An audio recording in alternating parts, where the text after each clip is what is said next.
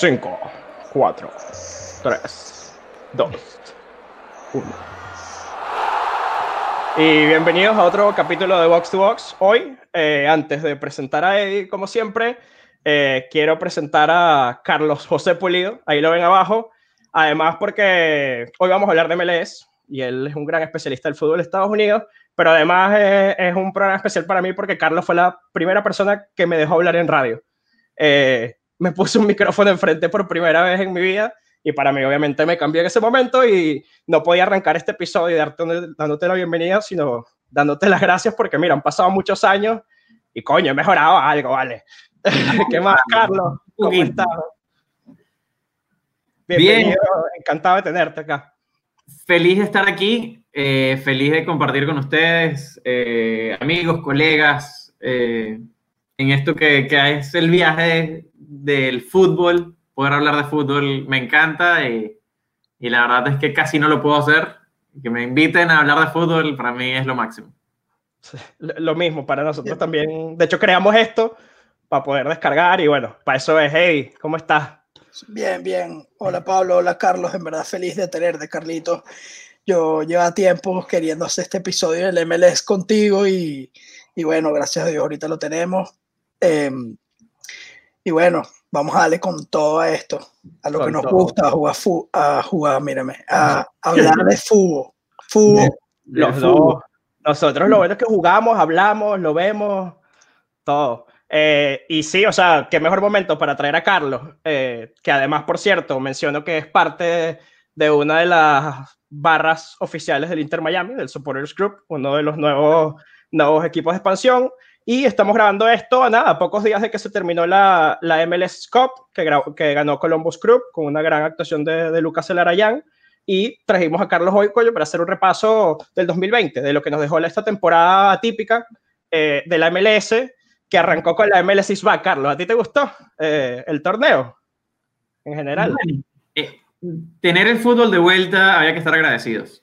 O sí. sea, no, no había mucho para elegir. Si volvía, nosotros obviamente felices. Poco a poco las cosas fueron normalizando, pero, pero sí, o sea, yo con tan solo poder tener fútbol de vuelta, poder tener deportes de vuelta, esto fue una medida que, que no solamente se tomó en el fútbol, se tomó en la NBA, en, en diferentes sí. deportes por lo menos había que estar agradecidos en el momento. Obviamente, ya comparando una, una temporada regular con, con la MLS is Back, eh, y, y, bueno, lentico, todavía...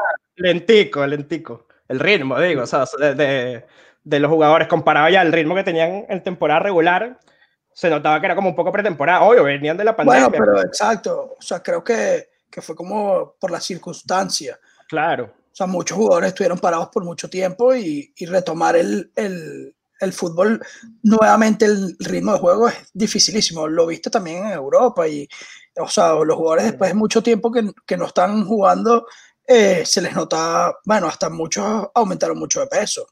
Sí, sí. Eh, sí. Tal cual. Pero, pero en general la MLS is back al final terminó siendo eso, como un torneo de pretemporada que en fase de grupos, sí es verdad que los puntos contaron, pero un poco el debate que se armó, Carlos, y te pregunto por ahí directamente si, si lo ves volviendo a los próximos años. ¿Te gustaría que se repitiera, no como partido oficial, sino eso, como un torneo de pretemporada entre, entre clubes de MLS?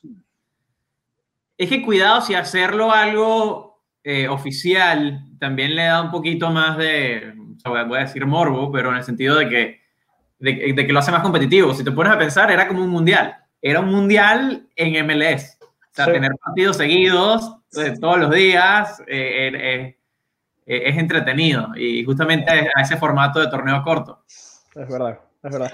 Además, queda una plaza a International Champions Cup. O sea, digo pensando en, en cómo plantear la MLS is back ya en el futuro. O sea, porque, por ejemplo, eso de que cuente para la temporada regular los partidos de fase de grupo, obviamente era algo por las circunstancias, porque ya después quedan equipos que habían jugado más partidos que otros, era, era un poco problemático desde ese punto de vista pero a lo mejor que sea un torneo de inicio de pretemporada como una supercopa, eh, o sea, sabes que es mitad pretemporada, pero también te llevas algo. O sea, no sé, sí. que, que diera una plaza internacional Champions Cup a mí me gustaría y creo que eso lo podría hacer competitivo.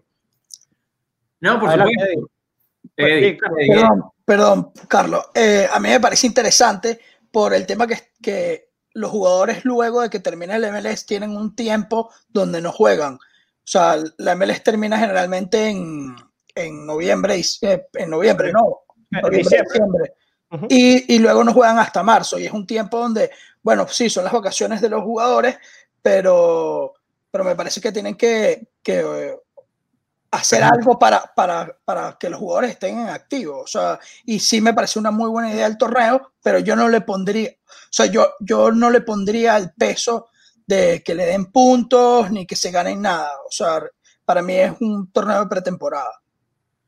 No, bueno, por, por, lo menos una plaza, no me parece. De, de, probar jugadores jóvenes, de que jugadores. O sea, por ejemplo, mucho, mucho de la apuesta del MLS hoy en día es meterle dinero a las academias de fútbol. Y creo que es, una, o sea, es un buen torneo para probar jugadores de las academias, ¿entiendes? Que sean jugadores jóvenes, capaz de hacer como un torneo sub-23, porque además hay jugadores también ahí que son muy grandes. O sea, por ejemplo, un, un Carlos Vela. ¿Qué va a hacer Carlos Vela jugando un partido de pretemporada de MLS Pack? Cuando, o sea, no sé, está pensando en, en clasificar a México al Mundial. Sí. Sí, bueno, ver los tiempos, pero lo mismo, tener un jugador parado de diciembre a marzo también es una locura. Sí, sí. Y, y esto era un mes, o sea, meterle esto de febrero a marzo, a mí me gusta, o sea, eso, y creo que a los jugadores le caería bien. Y, y, estoy pensando en que estaba, por ejemplo, el, el entrenador de Estados Unidos, eh, tanto el de la absoluta, Greg Berhalter, como Jason Kreis, el de la sub-23, estuvieron en MLS Back. Y justamente fue una posibilidad para lo que hice y para ver jugadores jóvenes. O sea, pienso en Ayo Aquinola de, de Toronto, su gran aparición se dio en MLS Back. Eh, no recuerdo ahorita ex otro exactamente, creo que Jonathan Lewis de Colorado, pero, pero el caso es que es un, un, un torneo que sirve muchísimo para eso, para dar a, a conocer a los jugadores jóvenes. Este, entonces, claro, porque no tiene el peso que puede tener la temporada regular. O sea, si tú estás jugando los puntos, no vas a arriesgar claro. tanto con jugadores jóvenes. Claro, sí. ¿Sabes qué pasa también? Los jugadores jóvenes agarran el ritmo más rápido que los... los... O sea, si te estás jugando puntos empezadito la temporada, eso yo creo que tiene que ver. Que un jugador de 19 en dos semanas se pone a tono y a uno de 30 le, le toma un poco más. Eh, entonces, voto final. Carlos, eh, ¿tú quieres MLS sí, A mí me gustaría, tal vez no, tan, no tan atravesado, eh, pero, pero sí, me parece que es importante que los jugadores vayan agarrando ritmo para no pasar cuatro meses parados. Sí. ¿Tú, Eddie? Sí, sí. pero para... sin, sin, com sin compromiso a puntos ni... No, una plaza, Renal es una plaza, por lo menos. Eso, pero, pero una plaza a la Champions Cup, a la International Champions Cup, yo sí, a la International, a la CONCACAF Champions League, yo sí, lo dije como mil veces la otra. Sí, eh, yo, yo, no te corrijo porque, bueno. No, no, aquí se corrige sin problema, aquí no, no seguimos. Sí. Pero que CONCACAF Champions League, eh, nada, para mí también, para mí que siga. Eh, mira, otra cosa que quería hablar, Carlos, ya metiéndonos en lo que fue la temporada de MLS oficial, las lesiones. O sea, no sé, para mí dejó que desear esta temporada por las lesiones de los que venían siendo los dos goleadores la última temporada. Las, las grandes estrellas de MVP se lesionaron nada, nada, empezar la temporada. Bueno, Joseph creo que ni jugó. Hablo, hablo Joseph Martínez y Carlos Vela.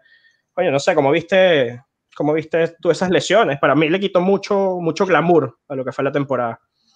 No, bueno, pero es que ver de cómo fue... Eh, eh, bueno, obviamente hay muchos factores, pero lo de Atlanta fue Sí. Terrible. Y, y, obviamente siento que cualquier apoyo que, pudieran, que, que, podrían conseguir con Joseph iba a ser importante. Eh, y bueno, y lo mismo con, con Los Ángeles. Eh, sí. Pensar de que estos son equipos que, que los esperamos eh, en una semis, en una final, eh, no poder entrar a ni siquiera a playoffs para Atlanta es Sí. Es que si tienen un peso importante en el equipo, definitivamente. Que no hayan estado y no hayan podido apoyar a su equipo, es obviamente se vio reflejado. Sí. Y, y yo, yo, creo que el, de los mayores beneficiados fue Diego Rossi, que se llevó la bota de oro. Porque es que estos venían teniendo la bota de oro. Y encima no fueron solo ellos, también ya se fue Slatan, que también había jugado los últimos dos años. Eh, no sé, la liga, la liga a mí sí me parece que perdió muchísimo arriba. O sea, que Diego Rossi haya sido el goleador, cuantos antes eran Slatan, Vela y Joseph, eh, aunque coincido, Atlanta, no, no, sé, y Atlanta estuvo tan mal que yo no sé ni siquiera si Joseph los hubiera podido ayudar. Demasiado. Yo eso quería preguntar si en verdad ustedes creen que Joseph hace la diferencia en un equipo de Atlanta como para verlos llevado a playoffs. Es, es difícil. Yo creo claro. que el, ese equipo se desmanteló mucho con respecto al que ganó hace dos sí. años, dos años, ¿no? Sí. sí. Se, o sea, hoy ves los nombres y, casi ninguno de los jugadores eh, eh, de la titular de aquella vez están hoy en día en el equipo. Y, y, se quedó Barco, pero, pero Carlos, nos sumamos a la baja Piti Martínez, que jugó los primeros, los primeros partidos de la temporada y luego lo vendieron a Arabia, le sacaron ganancia, no sé cómo, pero, pero, pero se desmanteló la estrella. Los árabes, los jeques ahí. Los únicos, que, los únicos que durante el COVID lograron eh, pagar traspasos. Lo, de Piti, fue una locura. 15 millones pagó, le pagaron a River y lo vendieron por 18 y no brilló en, en, en MLS. En Atlanta, el Piti, nada. Nada, nada, por eso. Muy poco comparado, por ejemplo, con Miguel Almirón, que fue el, el precesor de, sí. del Piti. Eh, el Almirón hizo mucho más. Ya, bueno, Almirón es, es, un jugadorazo, o sea, por lo menos el que todavía no conoce a Almirón porque tal vez nunca vio la MLS o o no está viendo el Newcastle, lo ven eliminatorias y te das cuenta que para Paraguay Almirón es, fundamental y, por lo menos a los argentinos los tenía locos en, en su partido. O sea, te das cuenta la... Y a los venezolanos. al, Piti, le bastó esa Libertadores con, con River para... Sí, sí, y le bastó a River para venderlo no sé, o sea, es que, es que también le tocó la era Frank de Boer, que era otro tema que iba a tocar, que después íbamos a tocar las excepciones, pero aprovecho y sacamos Atlanta una vez. Ya, supuestamente Gabriel Heinze. ¿A Atlanta? Eso dice. El gringo. Me gusta, me gusta. El gringo es pedazo entrenador. Con Vélez lo ha hecho increíble. Además que es, o sea, no sé, creo que es del Tata a Frank de Boer. No los conozco a ninguno personalmente, pero debe ser un trato muy distinto, pues ya solo por la cultura de cada uno eh, tiene que haber cierto trato. Esas, fueron las bajas un poco, la de Vela. ¿Ibas a mencionar algo más, Carlos? Eh, no, bueno, sí, o sea, decir de, que fueron importantes, lo, lo, del PT muy corto, pero entrando en el tema del Tata, para mí por lo menos también, que Tata consiguiera un título con Atlanta eh, es algo particular, ¿no? Por todas las oportunidades que ha tenido el Tata y ha estado tan cerca de un título, por conseguirlo y verlo reflejado y verlo dominante con Atlanta fue, algo chévere. Yo, yo, creo que estos días se hablaba, veía debates sobre las dinastías del MLS, los mejores equipos de la historia del MLS, el Galaxy eh, de principios de, de, milenio, me parece, metían otros al Sounders, a Columbus, este, y a mí ese Atlanta United de, del Tata lo mencionaban, aunque no duró mucho justamente porque el Tata no se quedó, pero si el Tata se quedaba, a lo mejor ganaban dos, dos tres títulos más. ¿Tú qué? O sea, Pero es que, ¿qué le faltó ganar a ese Atlanta? Ese Atlanta lo ganó. No, no, no, no, digo ganar más MLS Cups, o sea, prolongarse ah, un poco más en el tiempo, pero de nivel, o sea, seguro de, que de nivel fue de los, los mejores equipos de la historia del MLS, que lleva 25 años, recordamos, tampoco, tampoco y, una locura. Y Atlanta tenía dos, uno, dos, tenía dos, Atlanta. ¿No? ¿El título dice? ¿No? De años de existencia. Ah, claro, sí, claro. Sí. sí, sí. Y, en el primero no me creo que llegue a la final, pero también había llegado lejos. O sea, desde el, es que esa fue la cosa, que ese equipo fue competitivo desde el primer día. Sí. Tal cual. Que lo mismo nos acostumbró a que Atlanta fuese competitivo y, y, que hoy en día ni siquiera clasifiquen a playoffs cuando pueden entrar 10 de una conferencia. Sí, sí, sí, sí. No, es, eso fue también un poco la catástrofe de Atlanta, que este año entraban 10 por los equipos de expansión. Eh, yo quería hablar un poco de las altas antes de meternos justamente en los equipos de expansión. Así como hablamos de los que se fueron, llegó Lucas Elarayán, que fue el, héroe de la final. Lucas Elarayán era banca en Tigres, yo no sabía, yo pensaba que jugaba, pero luego vi después, de después del partido que declaró, era banca. O sea, en las finales de Tigres que ganaba títulos nunca jugaba. Y llega aquí no sé, debate, no voy a entrar en esto, Carlos, pero como que desata un poco la, el debate este México o MLS, ¿no? O sea, que, que, cuál es el mayor nivel, o sea, como un futbolista que ya no es protagonista llega acá y es el mejor de la liga. Eh. bueno, pero podemos por lo menos entrar en... Al final los torneos internacionales siempre van a ser el termómetro de, de las competiciones. Sí. Podemos decir de que siempre la Liga MX eh, ha sido superior a MLS porque siempre la Liga MX tiene un equipo que gana la, la Champions League. Pero ayer ganó Atlanta, la América, y entonces vamos a decir, ah, no, el Atlanta es... Eh, sí, sí. Pero parece que la América está muy mal y también le ganó el EFC a Cruz Azul, pero Cruz Azul es yo sí creo, la larva, la larva del fútbol mexicano. Pues. Yo, sí creo, yo sí creo que el fútbol mexicano todavía está eh, un step forward con respecto a, a la MLS, pero en menos de... es para que nos entiendan en Estados Unidos, ¿no? claro, claro. Que, que, americano. Es, es, un tema de, de metérteles en el cerebro a la gente, ¿me entiendes? Qué genio, bro. Em, pero sí creo que la MLS va a llegar a un nivel mucho más alto que, que la Liga Mexicana próximamente. O sea, digo, yo diría menos de cinco años. Sí. Mejor que la Mexicana. El, el, crecimiento de la MLS es claro y recordar también de que la MLS tiene 25 años. ¿Cuánto tiene la MLS? Sí, 25. Sí, o sea, la MLS es una liga nueva, es un torneo, o sea, unos equipos, y lo mismo, Atlanta tiene apenas tres años, cuatro años. Pero a mí lo que, me, lo que me gusta es que se están manejando proyectos eh, serios. O sea, tú ves un proyecto como el del Inter Miami, ves proyectos como el del Atlanta United, el del Nashville. O sea, digo los proyectos nuevos porque, bueno, hay muchos equipos que, han, que son viejos, que no tienen estos proyectos, pero están ahí porque siempre han estado y se están teniendo que adaptar a esta, a esta nueva evolución del fútbol eh, aquí en Estados Unidos.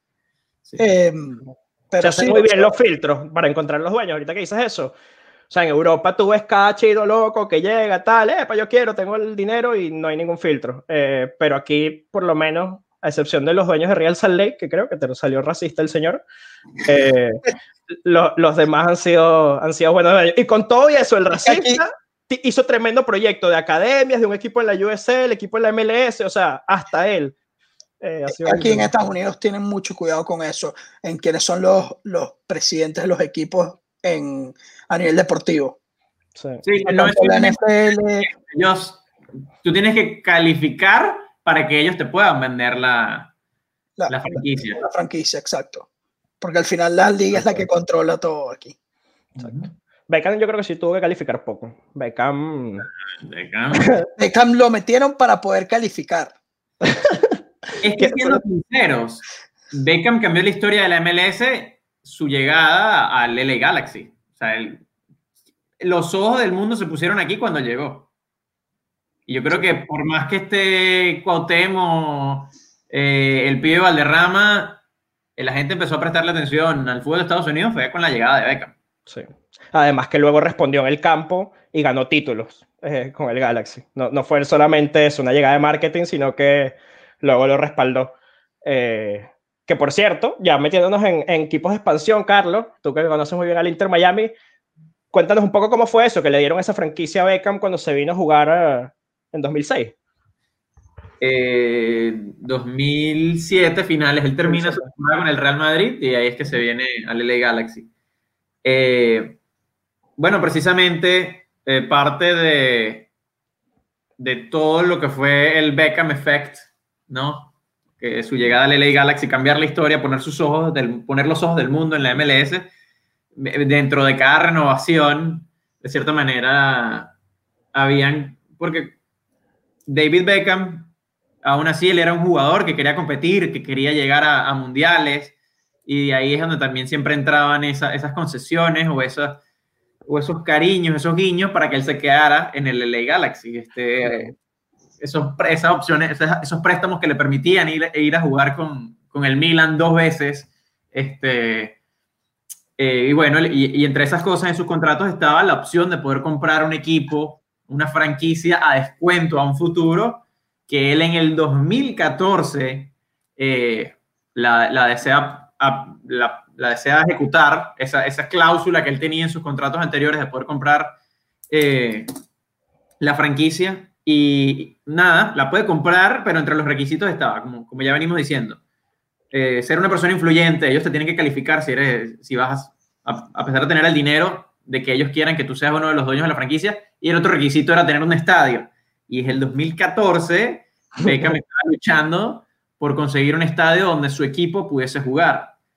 Y, y ya a finales del 2018, todo iba, o sea, el propio Beckham y sus socios decían que iban a tirar la toalla hasta que aparecieron los hermanos más, que son eh, unos cubanoamericanos muy influyentes en el mercado de construcción aquí, que se asociaron con ellos y los ayudaron a, a conseguir eh, dos sitios para estadio, uno al lado del aeropuerto de Miami y otro en el antiguo Lockhart Stadium en Fort Lauderdale, y de ahí empezó realmente Inter Miami. A partir de, de finales del 18, ya 2019 empezamos a tener logos, colores, camisetas, y por fin los pudimos ver jugar. Mira, la, la, repito, la prueba de que hasta David, de que en Miami hasta David Beckham necesita contacto.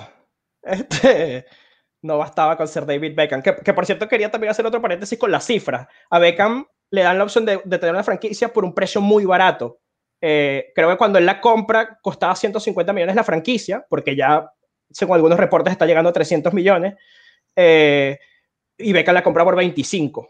Eh, una locura, una locura. ¿Cómo, ¿Cómo, no aprovechar eso? Una ganga. Tremenda ganga. Mira, y te quería preguntar, Carlos, por, por ser fanático de, del Inter Miami y pertenecer a una barra eh, del Inter Miami, ¿cómo, qué, qué se siente que, que, no lograron ver una temporada completa del Inter Miami en, en el estadio? O sea, que se, hay como un... Por supuesto. Un sentimiento ahí a, a trancado, ¿no?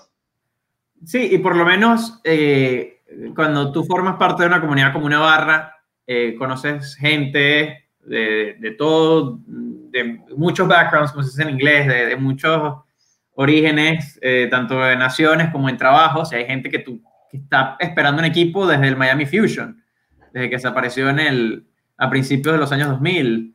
Y, y por fin tener un equipo, comprar season tickets, gastar, son gente clase media, que tampoco es que tiene dinero para regalar, a gente que, que invirtió 3 mil dólares para comprar season tickets y no poder ir a los partidos es, es algo muy fuerte. ¿Cómo hizo el club? ¿Te, te dejan eh, como un depósito para el año que viene? Sí, te, te, tú puedes elegir cualquiera de las dos. Podías usarlos para tus season tickets a la temporada que viene o podías pedir un, un, un refund. Sí, sí, los estaban dando, sí. Okay. Este, mucha gente decía, ¿sabes? Si logré alcanzar el dinero, bueno, por lo menos lo uso para la temporada que viene y me, claro. eso, o hay gente que se decía, hey, tengo la necesidad y lo necesito de vuelta. Además que pegó claro. en la pandemia, o sea, sí, normal que, que, la gente lo necesite. Uh -huh. este, lo Inter Miami, Carlos, para ti fue, fue una justamente, nada, vamos a profundizar porque, porque tú eres el experto y, y porque acaban de despedir a Paul McDonald y están haciendo la limpieza justamente en este momento del equipo. Han, vi que Ben Sweat ya lo tra eh, traspasaron a Austin, no sé cuántos, 12, 13 jugadores han salido. Están eh, agentes libres. Sí. Están agentes libres. ¿Tú, ¿Tú, crees que, o sea, es, pa, para mí, y lo dije una vez en este podcast, para mí fue un fracaso la temporada por la planeación de plantilla, pero es verdad que al final se clasificó a playoffs. Entonces no sé un poco cuál, cuál es tu perspectiva de, de qué tan fracaso fue y qué tanto no. Sí, bueno, por lo menos clasificar a playoffs los dejó en un puesto aceptable, pero para las expectativas del equipo completamente un fracaso. Eh, aparte de, las inversiones tan millonarias que se hicieron en, en jugadores, eh, que, que, de nuevo ahorita con la ida de, de Paul, lo que venimos hablando, todos los jugadores que quedaron a gente libre, muchos que los acaban de adquirir. Federico Higuaín quedó agente libre y, y, jugó, no sé, uno o dos partidos. O sea. Tal cual. Una locura. Eh, Luis Robles, que era el capitán del equipo como portero, también agente libre. AJ de la Garza. Eh, ben Sweat, o sea, jugadores. Eh, me sorprendió además el de Ben Sweat, sorprende porque es un titular. O sea, que es que incluso que han salido de muchos jugadores que pintaban para ser más importantes. Lee Wen, que salió a mitad de temporada, eh, que se fue a New England, o quién más salió, había salido otros que salió a mitad de temporada, no recuerdo. Eh, eh, Román Torres, Seattle otra vez, o sea, jugadores que pintaban para ser importantes que en 3, 4 meses no, no, no, contaban, o sea, no sé si tuvo mucho que ver, que era un argumento que escuchaba, eh, que se hizo el equipo antes de traer al entrenador, que primero normalmente tienes que traer al entrenador y el director deportivo junto con el entrenador va armando el equipo con jugadores a su gusto. Diego Alonso también, que no sé si tú lo ves quedándose o no, había un rumor de si lo habían despedido o no, o sea, tuvo que trabajar con muchas cosas. Fue una temporada muy difícil para todo el mundo eh, al final. Sí. No sé. ¿Tú, Diego Alonso, ¿cómo, ¿cómo, lo viste en general en, en, la temporada? No, bueno, el equipo le, le, le, toca afinar muchas tuercas, ¿no? Hay, hay, muchas cosas que tiene el equipo por mejorar, pero de nuevo, siento que por lo menos clasificar a playoffs los dejó en, en algo pasable. Es como de. pasar con 10 de 20, ¿sabes? Es... Sí, sí. Que pasaste, pero no, tampoco te enorgullezcas de que pasaste, ¿no? Además que pasaste y luego Nashville, que es el otro equipo de expansión, te mete 3 a 0. O sea, claro. a mí eso, yo te digo, yo personalmente estaba un poco emocionado por pasar, si es verdad, pues, pues yo saqué la temporada, pero ese 3-0 con Nashville y ver a Nashville metiéndose hasta semifinales de conferencia, creo que fue el otro equipo de expansión, no sé, como que hace ver peor eh, todo lo del Inter Miami, que se gastó más y tenía muchos más jugadores de renombre que, que Nashville. Bueno, y aquí, aquí le puedo meter, no sé, el, el, el, rumor, el picante, de nuevo, entre tantas cosas que se escuchan dentro de la barra brava, es que, que justamente existía un, un negocio de, con un agente y, y Paul, el, el, director deportivo, que se trataban de ellos de cierta manera conseguir algún, alguna, algún, alguna comisión dentro de los jugadores que ellos elegían y por eso es que eh, de cierta manera, para entrar en ese círculo, eh, tenías que ser amigo de ellos, o, todos los, o todo, todo tenías que pasar por ellos. Sí. Y, y, entonces cuando tú le das demasiado control a una persona y fracasa de esta manera, ahí también es donde se termina yendo Paul con, sí. Con la cola entre las patas, ¿no? Por decirlo y hay, así. Y hay cosas misteriosas. Por ejemplo, para yo, mí la más... Yo, yo, Perdón, yo quiero lanzar un chistecito, no he estado muy participativo. Suéltalo, suéltalo. Y, pero creo que puede venir con el tema. Carlos, ¿qué pasó con, con tu camisa de Falcao? ahí la tengo, ahí la tengo. Carlos, bueno, para los que no saben, o sea, pa, vamos a contarlo, sí, para los que no saben, Carlos estuvo dentro de una movida de, de fanático de traer a Radamel Falcao al Inter Miami y se compró la camisa de Radamel Falcao con el 9 del Inter Miami. Luego, el Inter Miami fichó a Gonzalo Higuaín. Okay. ¿Ya le cambiaste el nombre a la camisa? No, no, ahí la tengo, ahí la tengo, la, la puedo buscar si quieres y, y te la traigo, ahí está. Pero, pero bueno, de ahí dentro de, de, de, todas esas cosas está el hecho de que, que por lo menos confirma lo que venía hablando anteriormente, porque sí, sí existió, esto no fue algo que yo me inventé, no, no. bueno, ya, que me gustaría Falcao. Claro, claro, que, claro que el Inter Miami tuvo un acercamiento con Falcao, yo eso no lo dudo. Y el acercamiento, el acercamiento vino dos veces, vino la primera vez eh, empezando el equipo, que no se dio, al final Falcao termina yendo al, al Galatasaray, y después hubo un segundo acercamiento un año después, y, ahí es donde más o menos confirma toda esta teoría de que había que estar dentro del círculo de Paul para poder ser un jugador de Inter Miami. Y, bueno, son cosas raras. La mafia argentina un poco que se armó. Y para mí lo más raro de todo fue Matías Pellegrini, eh, que un jugador tan joven que no haya demostrado nada, llegue como jugador franquicia a la MLS con lo valioso que es una casilla de jugador franquicia y Paul teniendo mucha experiencia en MLS. Yo pensaba que Matías Pellegrini iba a llegar y iba a ser Messi. Lo vimos una temporada entera y no, es un, no tiene el calibre de un jugador franquicia. Y un jugador claro, franquicia, cobrar, claro. el que no sepa, cobra 3, 4 millones. ¿Qué edad tiene Matías Pellegrini? 19 años. Gastarte una plaza de eso en un, en un jugador bueno, franquicia. Pero, pero tú no sabes quién puede llegar a ser un Matías Pellegrini. Pero te no, están no, 3, 4 millones de salario ahorita en lugar de pagarle 500 mil y luego cuando sea un fenómeno le pagas los 4 millones. Es que, es que es así. El problema, no sé, Inter claro, Miami también para traer este tipo de jugadores jóvenes a la liga tienes que ofrecerle algo. Y si en verdad es uno de los sí. prospectos, eh, como lo pintan que va a ser. Eh, claro, pero en Atlanta se trajo a Barco, que era campeón de Sudamericana después de pasarse por arriba a Flamengo. O sea, es, hay una diferencia. Un jugador que ha hecho golazos, pero había hecho 5 o 6 con Estudiantes de La Plata, pues que ni siquiera es uno de los grandes ni está en su mejor momento en Argentina. Matías Pellegrini, te quiero, ojalá seas un fenómeno, pero, pero no, no había que pagar tanto todavía. Este, nada, yo, alguna sorpresa, Carlos, de los playoffs, que te, bueno, eliminaron a Portland, eliminaron a Filadelfia, todo, no, fue una sorpresa. No, fue una sorpresa, es que, o sea, esperaba un poquito más de Orlando, eh, bueno, Portland, estamos hablando de, de, lo que por lo menos vimos, los, los, los equipos que mejores vimos en, en MLS is Back, eh, sí. el propio Columbus, o sea, yo creo que que todos tal vez nos imaginábamos por, por, la jerarquía, por la dinastía, por lo que siendo el campeón del año pasado, yo creo que esperábamos a Seattle que fuese campeón y que se lo llevara Columbus fue una gran sorpresa. Sí, sí, yo, yo coincido. Además que se la llevó Colombo sin Darlington Nagby, que había sido un jugador importantísimo todo el año, ni Pedro Santos, que también había jugado todos los partidos menos uno. Eh, o sea, nada, y al final hicieron eso con todos los juguetes, con Nicolodeiro, con Raúl Ruiz Díaz, con los jugadorazos que habían ganado el año pasado. Y no solo fue que, que le ganó, es que vi que fue el, resultado más abultado en la historia de las finales de MLS. O sea, fue, fue la final más dominante, digamos, de Columbus a Seattle. Eh, nada, ojalá. Y, y, la decepción, y tu mayor decepción, para mí, para mí fue Portland, honestamente. Ok, no, bueno, yo, yo diría Atlanta. O sea, por más que sea uno... Yo, venezolano, vengo viendo Atlanta desde hace tiempo por Joseph. Claro. Y todos conocíamos a Atlanta y, y, esperaba un poco más de Atlanta. Para mí mi gran decepción fue Atlanta, que no clasificara a playoffs. Una locura. Sí, sí. Que, que, era la temporada por regalada, además a mí eso me molestó. Cosas que puedes hacer cuando no hay ascenso ni descenso. Eh, el año que viene, ya 2021, para cerrar en lo que viene, 2021 eh, se viene Austin FC, eh, la franquicia de Matthew McConaughey, que hace muy buenos comerciales para el MLS. Eh, qué guapo es Matthew. qué pato, vale.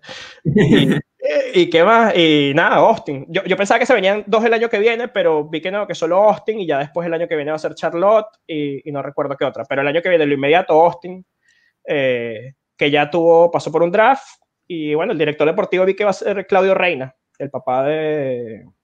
Vamos a ver que la está rompiendo. Gio Reina. Gio Reina, que Claudio Reina un histórico de la selección de Estados Unidos también. Eh, es el director deportivo y bueno, a ver cómo le va a Austin. La verdad, no, no tengo mucho más allá, aparte de Matthew McConaughey y esto, y que Austin construyó un estadio muy bonito. Eh, eso sí. Y, y, nada, es el equipo que se viene el año que viene. Carlos, encantado de tenerte y, y nada, para seguro que no será la última. Nos encantará tenerte otra vez. Me encantaría. Nada, fenómeno. Gracias. Hey, gracias como siempre, gracias a todos por escuchar y nada, nos vemos en el próximo episodio. Hasta luego.